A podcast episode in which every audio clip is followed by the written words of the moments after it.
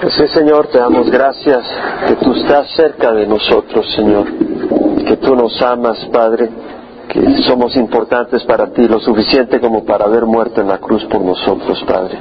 Y si bien te has ido, Señor, a los cielos, te has ido a preparar un lugar para nosotros y vendrás por nosotros, Señor. De forma visible, pero mientras tanto estás con nosotros, porque dijiste que estarías con nosotros hasta el fin de los tiempos. Padre, que a través del estudio de tu palabra podamos reconocer esa realidad, Señor. En nombre de Jesús. Amén. Vamos a estudiar el Salmo 51. Este es un salmo de David. El título dice oración de un pecador arrepentido. Ese título no es un título que pusieron los que eh, organizaron la, Biblia, ¿verdad? Pero eh, realmente lo que es bíblico es lo que dice después de eso. Para el director del coro, Salmo de David cuando después que se llegó a Betsabé el profeta Natán lo visitó. Ese comentario nos muestra de que ese salmo es de David. Fue algo que escribió David. Es una experiencia personal, es un salmo, es un salmo que habla de arrepentimiento y que habla de lanzarse a los brazos de Dios, a la misericordia de Dios. Y hace referencia a qué pecado, porque cuando habla de arrepentimiento hace referencia a un pecado en particular. Y el pecado al que hace referencia es al pecado de adulterio, pecado de asesinato, pecado de engaño, de hipocresía, todo lo que tuvo que ver cuando David se involucró con Betsabé. De hecho, no creo que vamos a poder estudiar el Salmo 51 sin antes estudiar el trasfondo del Salmo 51, que hace una gran diferencia. Y vamos a irnos al segunda de Samuel, al capítulo 11, y ahí vamos a ver el pecado narrado. Imagínate que tu pecado esté narrado en las escrituras. Qué cosa más tremenda. Pero David fue un hombre de Dios, usado grandemente, con gran visibilidad, con gran autoridad, con gran fruto, con gran honra, con gran responsabilidad. La gente ponía los ojos en este hombre cometió una gran traición a su Dios. Y esa traición Dios la expuso porque así hace el Señor con sus líderes.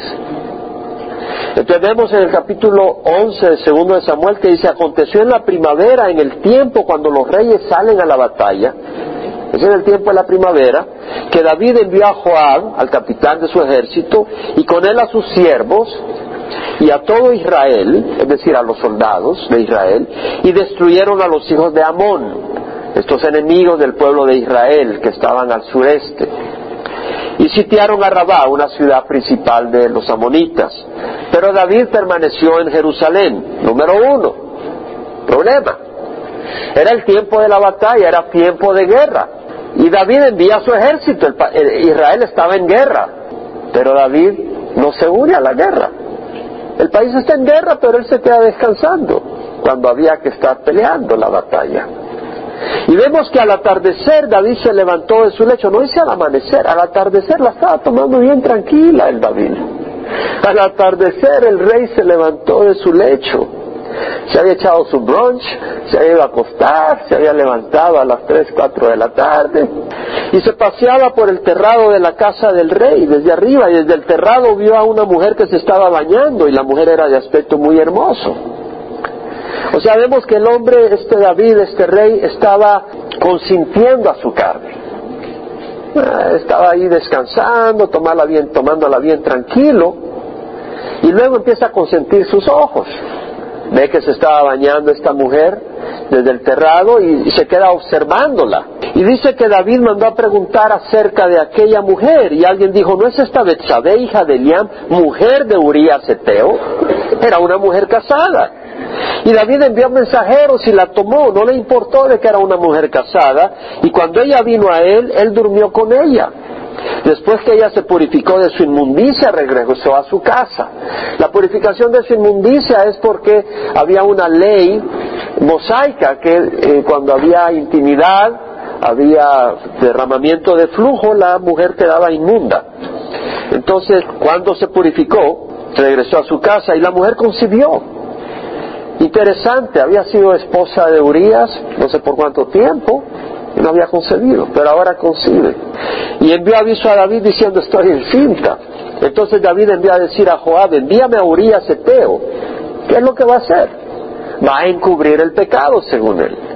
Y manda a llamar a Urias, el esposo de Betsabé, un hombre valiente que está en, el, está en el ejército, está peleando, era uno de los valientes de David, uno de los hombres valientes que tenía David. Estaba en el mero frente de batalla y lo manda a llamar, ¿qué es lo que iba a hacer? Iba a tratar de encubrir el pecado, haciendo de que Urias regresara a su casa para pasar unos días de vacación y en ese proceso tuviera intimidad con su esposa y luego decía, oh, te nació un bebé. Felicidades, Urias. Un gran hipócrita, un gran mentiroso encubriendo el pecado. Ahora, viene y engaña a Urias porque él cree, porque dice, cuando Urias vino a él, David le preguntó por Joab, ¿y cómo está Joab? Por el pueblo y por el estado de la guerra. Realmente no era esa la razón por la que lo había llamado estaba usando eso para encubrir su pecado. Después dijo David a Urias, desciende a tu casa y lava tus pies, es decir, ve y descansa, tómate un break, tómate un descanso y luego sigues. Salió Urias de la casa del rey y tras él fue enviado un obsequio del rey. Hasta le enviaron un obsequio para ablandar su corazón. Pero Urias durmió a la entrada de la casa del rey con todos los siervos de su señor y no bajó a su casa. Urias no fue con su mujer.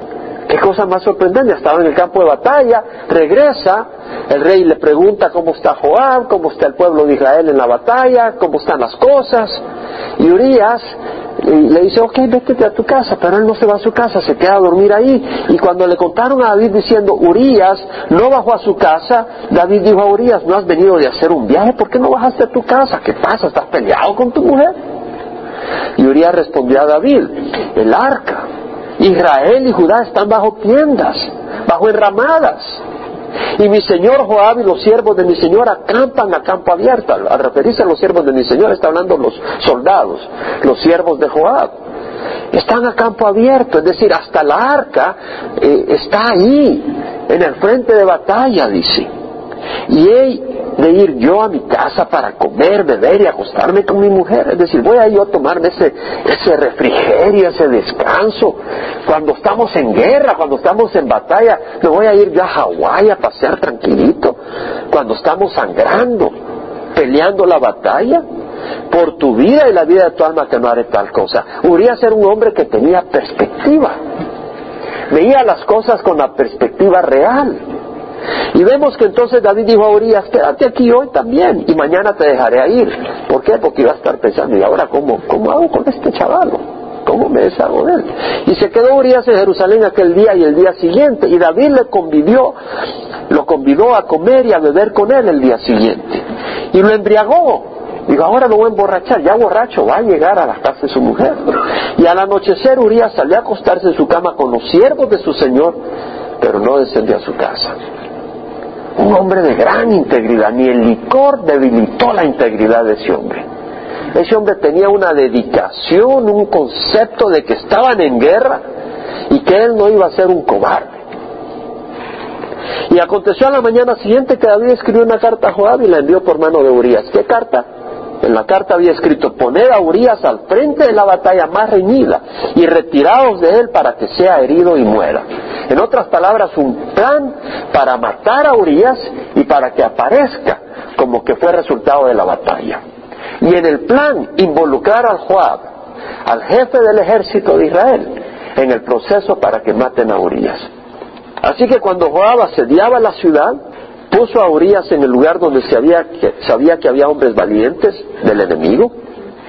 Y los hombres de la ciudad salieron y pelearon contra Joab y algunos de los siervos de David cayeron y murió también Urias Eteo. Vemos que matan a este varón. Y en el versículo 26 vemos que al oír la mujer de Urias que su marido Urias había muerto, hizo duelo por su marido. Cuando pasó el luto, David mandó traerla a su casa y ella fue su mujer y le dio a luz un hijo, pero lo que David había hecho fue malo a los ojos de Jehová. Este es el pecado. Entonces, el Salmo 51 habla del arrepentimiento, habla de la oración de David, pero es importante ver el pecado.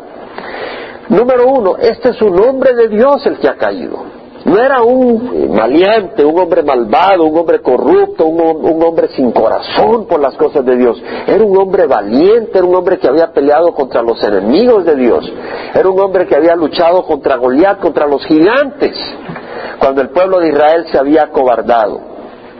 Era un hombre con un corazón para las cosas de Dios. En primera de Samuel 13, 14 leemos que el Señor a través de Samuel el profeta le dice a Saúl, cuando le dice el Señor te ha descartado, dice, el Señor ha buscado para sí un hombre conforme a su corazón y el Señor lo ha designado como príncipe de su pueblo. Hablando de David. David era un hombre conforme al corazón de Dios. Y dice, el Señor ha buscado para sí el Señor ha buscado para sí porque le pertenecemos a Dios. ¿Sí entendemos? Por eso dice, el Señor ha buscado para sí un hombre conforme a su corazón. Hemos sido creados por Él y para Él. Dice, el Señor ha buscado para sí, hemos sido creados por Dios, un hombre conforme a su corazón. ¿Qué quiere decir un hombre conforme al corazón de Dios? Que es un hombre que ama a Dios. Que es un hombre que ama lo que Dios ha creado. De hecho, si tú te vas al Salmo 8 y en, otros salmos te das cuenta que David era un hombre que admiraba la creación de Dios y reconocía que era Dios el que la había creado. En el Salmo 8 dice, eh, en el versículo 3, cuando veo tus cielos, obra de tus dedos, la luna y las estrellas que tú has establecido, digo, ¿qué es el hombre para que de él te acuerdes? Y el Hijo del hombre para que lo cuides. Sin embargo, lo has hecho un poco menor que los ángeles y lo coronaste de gloria y majestad. Entonces vemos que David reconoce que Dios ha hecho los cielos. Dice, cuando veo tus cielos, obra de tus dedos. O sea, reconoce que los cielos no es accidente. Es una obra majestuosa. La luna y las estrellas que tú has establecido. La luna y las estrellas no cayeron ahí por accidente. Dios las estableció. Y dice, ¿qué es el hombre para que te acuerdes de él? Y nos ha llenado de gloria. Entonces, David era un hombre que amaba a Dios, amaba lo que Dios había hecho. Amaba lo que Dios amaba. Amaba la palabra de Dios. A tal nivel que fue un instrumento que Dios usó para proclamar su palabra. David fue un hombre que amaba la ley de Dios y buscaba obedecerle, estaba dispuesto a obedecerle, a honrarle ante los hombres, a servirle, a hacer su obra. Odiaba lo que Dios odiaba, odiaba la idolatría, Dios odiaba la idolatría, odiaba la traición, Dios odiaba la traición, peleaba contra los enemigos de Dios, contra los enemigos del pueblo de Dios, Israel. David peleaba esas batallas con fuerza. Y además era un hombre lleno del Espíritu Santo. En primera de Samuel, el primer libro de Samuel, leemos en el capítulo 16 que cuando Samuel es llevado para ungir a David como rey, en el capítulo 16 del primer libro de Samuel, versículo 13, leemos que Samuel tomó el cuerno de aceite y lo ungió en medio de sus hermanos y el Espíritu de Jehová vino poderosamente sobre David desde aquel día en adelante. Luego Samuel se levantó y se fue a Ramá. Fíjense lo que dice, Samuel tomó el cuerno de aceite y lo ungió en medio de sus hermanos. ¿A quién? A David. Y el Espíritu de Jehová vino poderosamente sobre David. Desde aquel día en adelante. David era un hombre lleno del Espíritu Santo. Y por ese poder escribió escritura, revelación de Dios y venció enemigos, peleó batallas. Era un hombre poderoso. Y ese hombre lleno del Espíritu Santo cayó miserablemente en pecado. Un hombre que amaba a Dios, un hombre de acuerdo al corazón de Dios, lleno del Espíritu Santo, pero cayó en pecado. Muy importante. Cuando empecé a leer el Salmo 51, dije, voy a tener que dar el trasfondo. Digo, pero si voy a dar el trasfondo, no voy a poder dar el Salmo 51. Y empecé a, escarbar el trasfondo, y entre más escarbaba, más profundizaba. Y dije, no voy a llegar al Salmo 51, ¿y cómo le hago? Y estaba corriendo de la preparación, tengo que llegar al Salmo 51. Cuando eran las cuatro y media y apenas estaba con el primer versículo del Salmo 51, dije, no voy a poder llegar al Salmo 51, porque el trasfondo es muy importante. Y me di cuenta de que el trasfondo nos ayuda a entender el Salmo 51. David, ese hombre de Dios, cayó. Y en 1 Corintios 10, 12, no vaya ahí, se los menciono, dice, el que crea que está firme, tenga cuidado, no sea que caiga. Es muy importante. Hace un año y medio, dos años, hablé bastante sobre la tentación y el pecado cuando estábamos en Mateo, en las bienaventuranzas, por ahí. Y creo que fue de bendición personal para mí y creo que para muchos en la congregación. Y te digo que creo que es tiempo de recordar algunas cosas. La palabra dice el que cree que está firme, el que cree que está sólido. Tenga cuidado, no sea que caiga. Tener cuidado quiere decir, por ejemplo, cuando tú caminas a la par de un precipicio, un precipicio de 300 pies de profundidad. Tú caminas con cuidado, sobre todo si hay arenillas, si hay hojas, porque si te deslizas te matas, si te deslizas te destruyes. Entonces tú tienes cuidado, tú estás mirando, tú estás observando, no te acercas mucho a la orilla, te fijas tus, tus pasos, es como cuando vas caminando sobre un puente colgante en un río y hay una gran altura y, son pedazos de madera, pero entre los pedazos de madera hay separación. Tú tienes cuidado, no te vayas en medio de esos pedazos de madera para abajo. Estás con los ojos pendientes y más si se está moviendo el puente y a la par hay unos lazos, pero si tú te descuidas te vas por el lado y te caes también. Andas con mucho cuidado, con mucha, estás cuidando tus pasos, tus movimientos para no irte para abajo. Es cuando estás manejando sobre el hielo. Fuimos a las montañas y le digo a Cándido, ¿sabes qué hermano? Le digo, yo me voy al mediodía porque quiero estar el domingo en la mañana predicando en la congregación. Además tengo algunas otras cosas que hacer, etcétera, pero de todas maneras eh, está lloviendo, se va a poner mal la cosa y realmente prefiero irme a mediodía y no en la noche. Y efectivamente se convirtió eso en hielo. Y estaba hablando con un hermano que se quiso venir el domingo en la mañana y no pudo. Eso era hielo. Dos pastores estaban trabados bajando. Era puro hielo y los tuvieron que jalar, porque no se podía manejar. Entonces yo estaba prevenido, porque me interesaba estar el domingo acá compartiendo la palabra del Señor, llueve, trena o lo que sea. Dije, yo no voy a darme ningún riesgo. Y si para mí era importante estar el domingo compartiendo la palabra del Señor, ¿no es importante que nosotros podamos llegar a nuestra meta eterna y no ser descalificados? Vamos a tener cuidado. Ayer estaba en el freeway y me metí por error, en vez de en el 91 East, me metí en el 91 West. Y eran las cinco y media por ahí, el peor momento para equivocarse. Híjole, yo dije, ¡Qué error más grande! Y en eso entonces empecé a acelerar un poquito tratando de ganar el tiempo que no se podía, pues era bumper tu bumper. Y luego agarré el 57 por ahí y en una de esas estaba yo actuando como quien dice, queriendo hacer lo que no se puede. Y en eso casi choco y porque aceleré más de lo que necesitaba cuando había un pedacito de espacio. Y gracias a Dios estaba en, la, en el carril último entonces frené, pero sabía que no había suficiente espacio, entonces me tuve que salir. Y el carro se me barrió y todo. Pero no choqué por la misericordia de Dios. Pero no estuve cuidándome.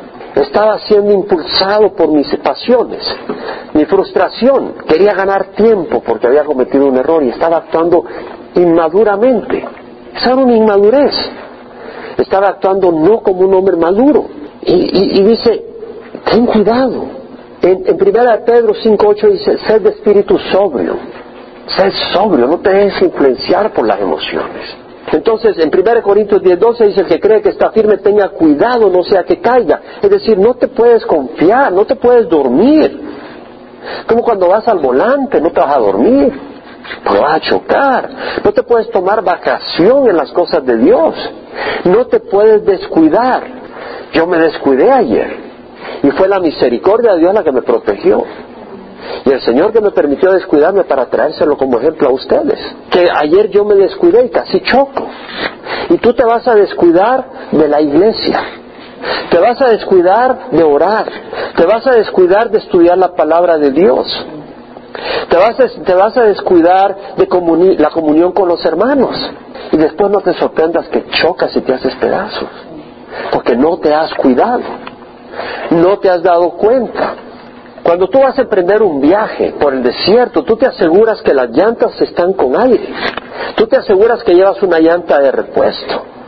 Tú te aseguras que el radiador tiene agua y que además llevas un recipiente con agua adicional por cualquier cosa. Tú te aseguras de que las luces de frente funcionan en la noche. Te aseguras que tus freques están buenos. Te aseguras que las luces del stop de atrás te funcionan. Porque si no puedes, puedes chocar. Un carro no se da cuenta que tú estás parando y es un camión y choca y te hace pedazos. No tienes la luz de frente y no puedes ver en la noche. Entonces tú te preparas porque sabes que el camino requiere esa preparación. Qué absurdo es que no nos preparemos para el camino de la vida. Tenemos que estar preparados. Además entendiendo que es una batalla espiritual. Pablo dice, fortaleceos en el Señor y en el poder de su fuerza, revestidos con toda la armadura de Dios para que podáis estar firmes contra las insidias del diablo. Porque nuestra lucha no es contra sangre y carne, sino contra principados, contra potestades, contra los poderes de este mundo de tinieblas, contra las fuerzas espirituales de maldad en las regiones celestes. Hay una lucha espiritual, hay una batalla. Qué absurdo es que habiendo una guerra contra tu alma, tú te quedes a dormir y no te equipes. Voy a hablar un poco más de eso.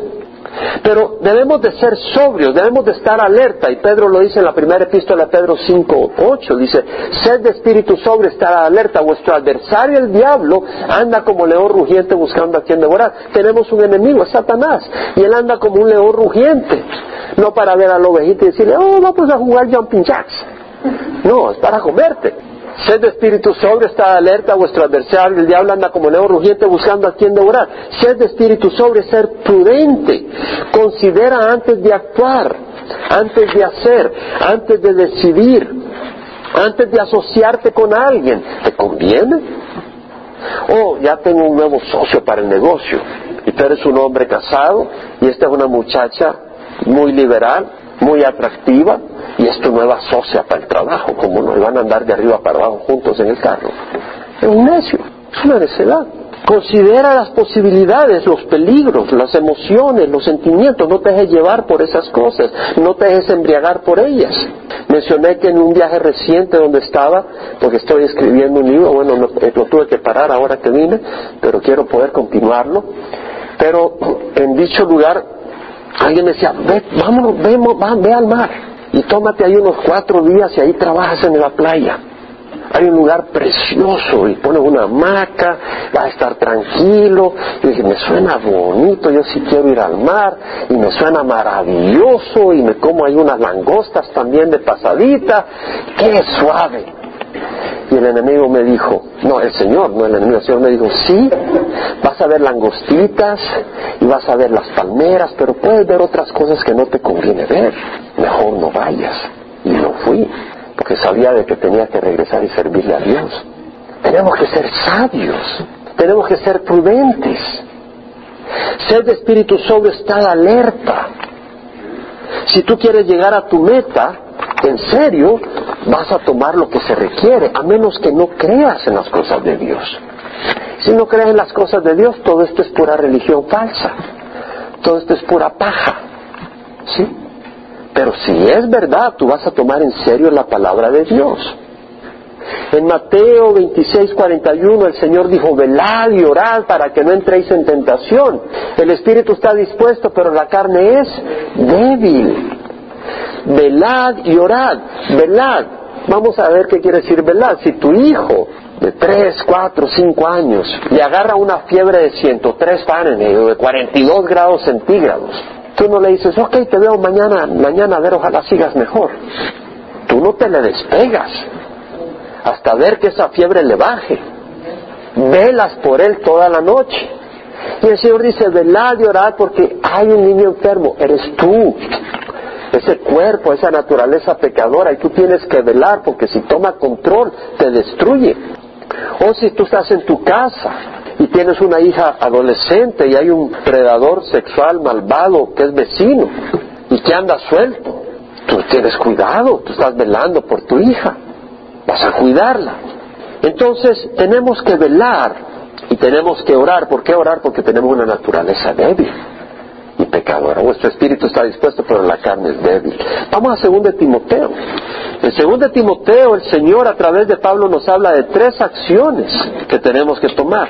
Porque mi hermano, si un hombre con el corazón, al corazón de Dios, un hombre valiente como David, un hombre entregado para Dios, un hombre que amaba las cosas de Dios, cayó tan miserablemente, tenemos que tener cuidado para no caer.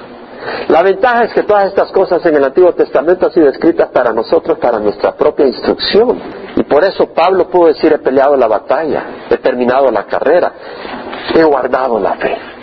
porque tenía estas enseñanzas y nosotros podemos tomar todas estas enseñanzas para no ser necios y caer de cabeza. En 2 Timoteo 2.19 dice Pablo, no obstante el, sólido fundamento de Dios permanece firme, teniendo este sello, el Señor conoce a los que son suyos.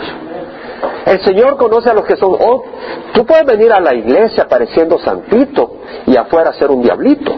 Puedes venir todo santo, con, hasta con una aurora, todo tranquilito, como un arbolito, Dios te bendiga. Y por afuera te salen sapos y lagartijas de la boca.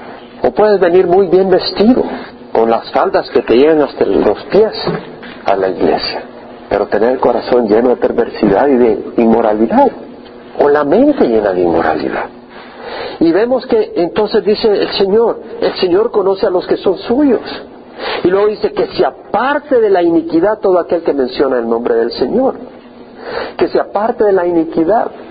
Ahora bien, en una casa grande no solamente hay vasos de oro y de plata, sino también de madera y de barro, y unos para honra y otros para deshonra. ¿Verdad? Hay unos vasos que son de oro, adornando la casa con sus adornos, ¿verdad? Y otros recipientes que son donde tira la basura. Otros de recipientes donde tiras el papel higiénico después de ser usado. Donde la mujer tira eh, las toallas sanitarias de su menstruación. Esos recipientes para eso sirven. Hay una gran diferencia. Hay vasos para una cosa y hay vasos para otra, está diciendo el Señor. Y entonces dice, si alguno se limpia de estas cosas será un vaso para honra, santificado, útil para el Señor, preparado para toda buena obra. Huye pues de las pasiones juveniles y sigue la justicia, la fe, el amor y la paz con los que invocan al Señor con un corazón puro. Entonces nos dice que debemos de apartarnos, que se aparte de la iniquidad. De la iniquidad es decir, de ver, oír y hablar lo que no honra a Dios. Miras en la televisión programas inmorales. O dices, no, quiero ver la noticia, pero lo que te interesa es la fulanita que aparece en bikini ahí dando la noticia. Eso no es de Dios o revistas o la música y la música que oyes, la, la, la, tonada y las palabras y hablan de odio, hablan de arrogancia, con dinero, sin dinero hago siempre lo que quiero, a donde quiera soy el rey. Pura arrogancia, pura arrogancia, o las amistades. Entonces dice, si alguno se limpia, es decir, nuestra mente se llena de inmundicia en el mundo y tenemos que limpiarla con la palabra de Dios. Pablo lo dijo. No os conforméis a este mundo, sino sed transformados mediante la renovación de vuestra mente. Hay que renovar la mente con la palabra de Dios, limpiarla. Para limpiar a veces tienes que poner algo para que limpie. Tienes un recipiente sucio, ahí le echas agua en abundancia, que se lleve toda la inmundicia. Entonces hay que usar la palabra de Dios que borre, limpie la mente. La palabra de Dios me ha, limpiado de muchas cosas.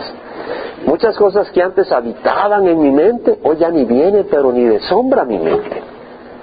Que Dios la ha borrado. Es el proceso que hace Dios, salirse llenando de la palabra de Dios. Todavía tiene que trabajar, pero ya ha hecho bastante trabajo. Y luego dice, huye pues de las pasiones juveniles. ¿Qué quiere decir que no? Que hay pasiones que no corresponden al plan de Dios. La pasión de un esposo por su esposa, maravilloso. Pero la pasión de un casado por una mujer que no es su esposa no es de Dios. La arrogancia, la codicia, la lucha por el poder, por la fama, son cosas que están en el hombre, pero dice el Señor, huye y sigue, sigue la rectitud, la justicia, la fe, las cosas de Dios, alimenta tu fe, el amor, no el amor de Hollywood que es pura mentira, el verdadero amor hacia los demás, hacia tu esposa, hacia tu esposa, hacia tus hijos, pero un verdadero amor, y la paz, hay que buscar la paz con los que invocan al Señor. Con el pueblo de Dios no lo va a decir yo voy a vivir solo mi fe. No, hay que seguirlo con los demás, con el pueblo de Dios, con los que invocan al Señor con un corazón puro, porque muchos pueden invocar al Señor. Oh Señor, ¿cómo no? Y después mira y te tiras y te desbordas por cualquier cosa que es del mundo. Eso no es invocar al Señor con corazón puro. Dice, con los que invocan al Señor con un corazón puro. No con hipocresía. Pablo dice, hermanos, a libertad fuiste llamados, solo que no uséis la libertad como pretexto para la carne, sino servíos por amor los unos a los otros. Nosotros que hemos venido a Cristo hemos sido libertados del pecado. Dice la palabra en Pedro, Él mismo llevó nuestros pecados en su cuerpo sobre la cruz, a fin de que muramos al pecado y vivamos a la justicia, porque por sus heridas hemos sido sanados. El Señor nos da esa libertad del pecado. Ahora, teniendo esa libertad, yo puedo comer lo que quiera, me puedo echar una cerveza si quiero, yo puedo hacer lo que quiera. Pero, teniendo al Espíritu Santo, yo no voy a hacer algo que me traiga esclavitud ni que ofenda a Dios. Entonces yo voy a considerar las cosas si tengo el Espíritu de Dios. Entonces el Señor le dice a los cristianos a través de Pablo, usa tu libertad para hacer el bien, no para volver a ser esclavo del pecado. Porque el esclavo del pecado no la va a hacer. Vete a Gálatas 5. Y es una lista que de vez en cuando vale la pena revisar. Gálatas 5, versículo 16.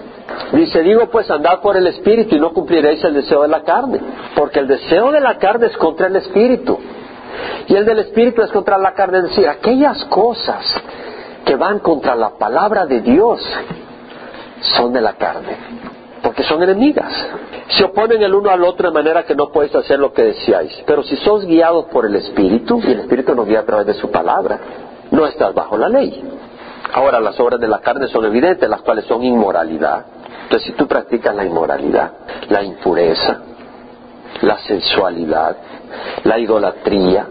El dinero puede ser un ídolo, el sexo puede ser un ídolo, el poder puede ser un ídolo, la hechicería, vas ahí para que te hagan una limpia, las enemistades, pasas armando pleito con fulano y mengano, los pleitos, los celos, los enojos, pasas enojado con todo el mundo, las rivalidades, disensiones, sectarismos, envidias, borracheras, orgías y cosas semejantes contra las cuales os advierto, dice. Como ya lo he dicho antes, que los que practican tales cosas no heredarán el reino de Dios. Es cosa seria. Entonces vemos la advertencia de Dios. Entonces, David, un hombre de Dios, no se quedó en el pecado, pero falló. Y es un peligro, porque el pecado atrae a la carne. Y si tú caes, es más fácil continuar abajo que no haber caído. Cuando tú estás caminando, no hay tanto problema, pero si ya caes, como que te gusta un poco el lodo ahí. Y te empiezas a acostumbrar. Peligroso. David falló, se quedó descansando en el tiempo de la batalla. Hay una guerra contra tu alma, contra tu congregación, contra tu familia, contra el pueblo de Dios, contra la humanidad. Pero Dios dice, de tal manera amó Dios al mundo que dio a su Hijo unigénito. Dios ama al mundo. Para que todo el que crea en Él no se pierda, mas tenga vida eterna. Entonces Dios ama al mundo. Pero hay una batalla. Y Dios peleó esa batalla. Y la cumbre de su pelea, de su lucha, no ha terminado esta guerra. Pero el pináculo de esa batalla se llevó a cabo hace dos mil años en el monte Sión. Ahí Jesucristo dio su vida. Ese, ese fue el, esfuerzo más grande de Dios. Derramó su sangre Jesucristo por todos nosotros. El Señor peleó la batalla y la sigue peleando a través de nosotros, por aquellos que están cautivos. Entonces nosotros vamos a pelear la batalla, no nos vamos a quedar paseando ahí. Cuando salen los reyes a la guerra, no nos vamos a quedar en la primavera nosotros en el palacio descansando. Vamos a pelear la batalla. Vamos a armarnos con la espada del Espíritu, la palabra de Dios. Vamos a armarnos con oración. Vamos a fortalecernos con el pan de vida, no solo de pan vive el hombre, sino de toda palabra que sale de la boca de Dios. Vamos a fortalecernos de todo eso. Vamos a tener la luz para no estar en la oscuridad. Lámparas a mis pies tu palabra y luz para mi camino. Vamos a tener todo eso, nos vamos a limpiar de todas aquellas cosas que nos ensucian. David amó a la carne más que a Dios y a su prójimo. Hubo un momento donde David dijo, me tomo un break, me tomo una vacación, al fin y al cabo soy el rey David. Y se tomó una vacación. No tuvo temor a Dios, ni le importó la palabra de Dios cuando pecó. ¿Cómo que David no sabía que no podía cometer adulterio? Claro que lo sabía si él amaba la palabra de Dios. No le importó Urias, Es decir, esa mujer tenía un esposo y le, le valió pepinos ese gran hombre valiente. No le importó a ese hombre. Le toma a su mujer. ¿Qué me importarías? En este momento no me importarías.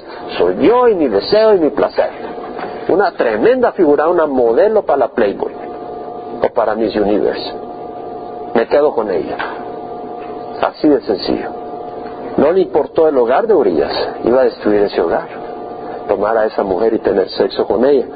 No le importó la vida de Urias, lo terminó asesinando. No le importó causar que Betsabé peque. Si bien Betsabé podía haber dicho no, porque nadie te puede obligar a pecar, pero ella fue débil también y pecó. No le importó involucrar a Joab en el asesinato de Urias. Y además fue un gran hipócrita, tremendo hipócrita. Vamos a ver el trasfondo de la confrontación. En segunda de Samuel, capítulo 12, vemos la confrontación a través de Natán, la confrontación de David a través de Natán. Entonces Jehová envió a Natán a David y vino a él y le dijo, había dos hombres en una ciudad, el uno rico y el otro pobre. El rico tenía muchas ovejas y vacas, era próspero, pero el pobre no tenía más que una corderita que él había comprado, la había criado, había crecido junto con él la corderita desde que era bebé, ahí la tenía en su casa, la cuidaba, la alimentaba, la acariciaba, la tenía junta con sus hijos, comía de su pan, agarraba pan, toma, ve, le daba pancito, bebía de su copa, tomaba su copa de jugo de, uva, de vinito, y le daba la, a la corderita que bebiera en su propia copa. Y dormía en su seno y a la hora de dormir tenía la corderita y se le ponía a la par. Era como una hija para él, le dice Natán. Y vino un viajero al hombre rico. Y éste no quiso tomar de sus ovejas ni de sus vacas para preparar comida para el caminante que había venido a él, sino que tomó la corderita de aquel pobre y la preparó para el hombre que había venido a él. Era una alegoría, era una historia para ilustrar, pero David no sabía. Y se encendió la ira de David en gran manera contra aquel hombre y dijo a Natán, vive Jehová que ciertamente el hombre que hizo eso merece morir. Inmediatamente no sabía que el Señor le estaba jugando una jugadita, pobre David ahí. Y debe pagar cuatro veces por la cordera porque hizo esto y no tuvo compasión.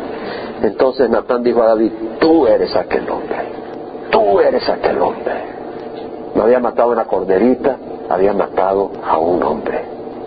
Tú eres aquel hombre. Así dice Jehová Dios de Israel. Yo te ungí rey sobre Israel y te libré de la mano de Saúl. Y moralmente había matado a una corderita, a la única esposa de ese Urias. La había tomado cuando él tenía mujeres y concubinas.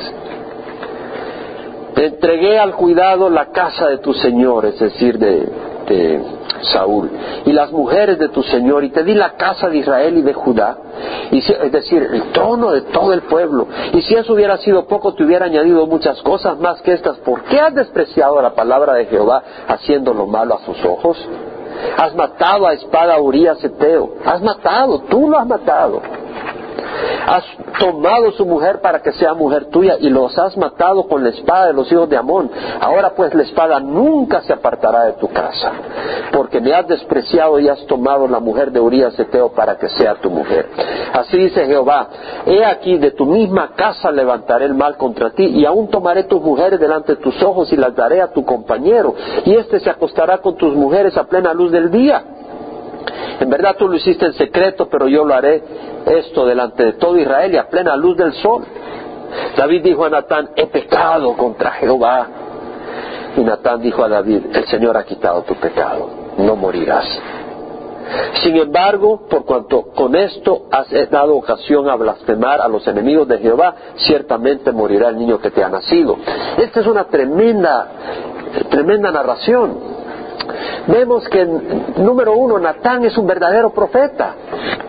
Este hombre tuvo valor para declarar la palabra de Dios al rey de Israel que podía matarlo en el mismo momento.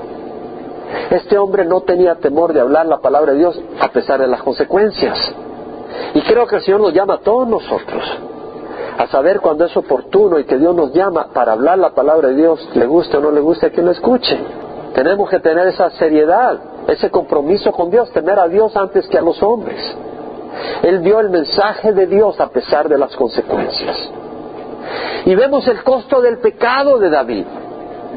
David tuvo su ratito de placer, pero mira el costo de su pecado. La espada nunca se apartará de la casa de David, le dijo. Versículo 10. La espada nunca se apartará de tu casa porque me has despreciado y has tomado a una mujer de Urias Eteo para que sea tu mujer. ¿Y qué pasó? Amón, su hijo, violó a su media hermana, a Tamar. Y Absalón, enojado, mató a Amón. Y después Absalón se levantó contra el mismo David y fue matado en guerra por Joab, que lo mató. Y después otro de los hijos de David murió a manos de orden del rey Salomón porque quiso tomar el trono en forma astuta cuando Salomón era rey. La espada no se apartará de tu casa y no solo no se apartará de tu casa, sino que de tu misma casa saldrá esa espada. Un precio que pagó David, tremendo. Y dice, de tu misma casa levantaré el mal contra ti y tomaré tus mujeres delante de tus ojos y las daré a tu compañero. Ahí no dice quién iba a ser ese compañero, iba a ser su propio hijo Absalón que cuando llega a tratar de matar a David y David tiene que salir de Jerusalén huyendo, él llega y en plena luz del día se acuesta con las mujeres de David para hacerse odioso y que digan, él de veras se hizo odioso, va a matar a su papá y él es el nuevo rey de Israel.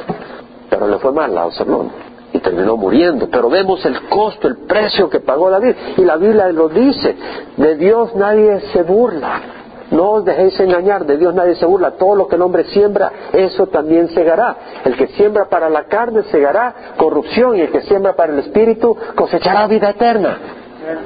Entonces Dios nos habla de que nosotros, ahora David fue perdonado, pero te aseguro que si él hubiera considerado el precio y hubiera dejado pasar a cincuenta mil veces frente de ellas, de él sin voltearlas a ver si hubiera sabido el precio que le iba a tocar pagar. El pecado trae un fruto amargo. Lo bueno es que Dios nos da la oportunidad de arrepentirnos. Pero, para David, y vemos la disciplina con que él iba a disciplinar, Dios iba a hacer en público. Él pecó en privado. Él quiso esconder el pecado, pero Dios lo reveló públicamente. Ahora, el pecado a los ojos de David, una modelo, wow, maravilloso pero el pecado a los ojos de Dios. En 2 Samuel 12:9 dice, has despreciado la palabra de Jehová. El pecar es despreciar la palabra de Dios. El pecar es despreciar a Dios mismo.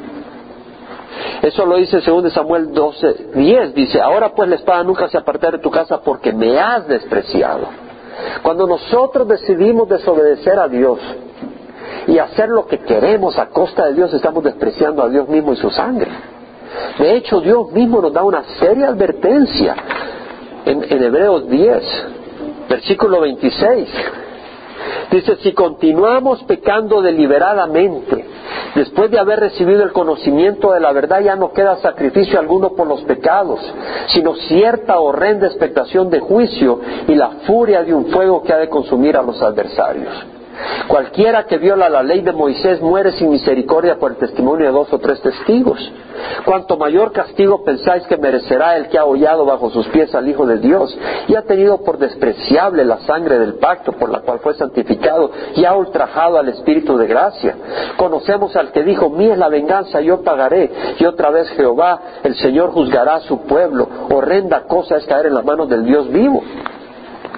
Entonces, vemos el pecado es cosa seria. Y vemos que ante los ojos de Dios el pecado fue una causa para blasfemar.